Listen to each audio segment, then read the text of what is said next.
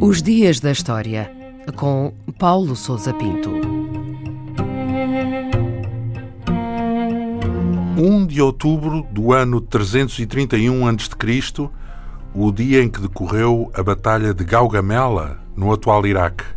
Foi nessa data que teve lugar um confronto decisivo entre o exército de Alexandre o Grande, que totalizava cerca de 50 mil soldados, entre cavalaria e infantaria, e as forças de Dario III, o imperador da Peste Aquemênida, que teriam talvez o dobro da dimensão.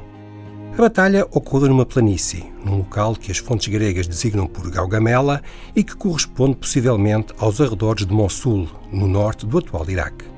Apesar de o imperador persa dispor de uma evidente vantagem estratégica, uma vez que pôde escolher e preparar o campo de batalha e o seu exército era claramente superior às forças inimigas, sofreu uma derrota clamorosa. De facto, a infantaria grega, que era dotada de uma grande capacidade de manobra e de coordenação, susteve as cargas da cavalaria e dos carros de combate persas e investiu em cunha sobre as linhas inimigas, causando a sua debandada. A completa derrota dos persas foi selada quando Dario abandonou a batalha e retirou-se para o interior do seu império. E como é que se explica este desfecho, este desequilíbrio contra as expectativas no resultado desta batalha? A Batalha de Gaugamela foi o derradeiro episódio de uma sucessão de derrotas militares sofridas por Dario perante o avanço de Alexandre e do seu exército. Há muito que o Império Persa tinha atingido a sua máxima extensão, no século V a.C., quando se estendia desde o Vale do Indo até aos Balcãs, ao Egito e à Líbia, mas nesta época encontrava-se em plena desagregação e incapaz de enfrentar a invasão das forças de Alexandre. A derrota na Batalha de Isso, que teve lugar dois anos antes de Gaugamela, foi um momento decisivo no processo de fragmentação e retração. Alexandre tomou o Egito e avançou ao longo da Síria e da Mesopotâmia em direção ao coração do Império Persa. Dario era um chefe político débil e um líder militar incapaz, em flagrante contraste com a genialidade estratégica de Alexandre. O exército persa, apesar de muito numeroso, era composto por forças oriundas de várias regiões do Império a quem faltava coesão e motivação, ao contrário das forças gregas.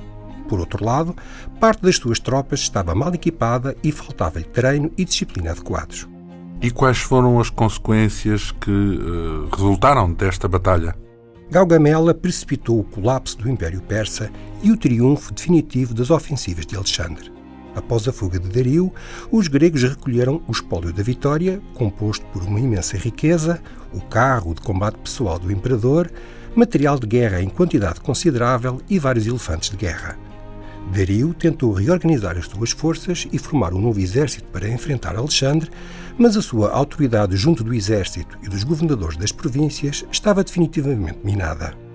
Foi assassinado às ordens de um dos seus generais alguns meses após a batalha. Foi Alexandre quem lhe prestou as devidas honras fúnebres depois de tomar Persépolis, a capital do império. Com a morte de Dario, o Império Persa foi integrado nos domínios de Alexandre, que manteve, nos traços essenciais, a administração existente.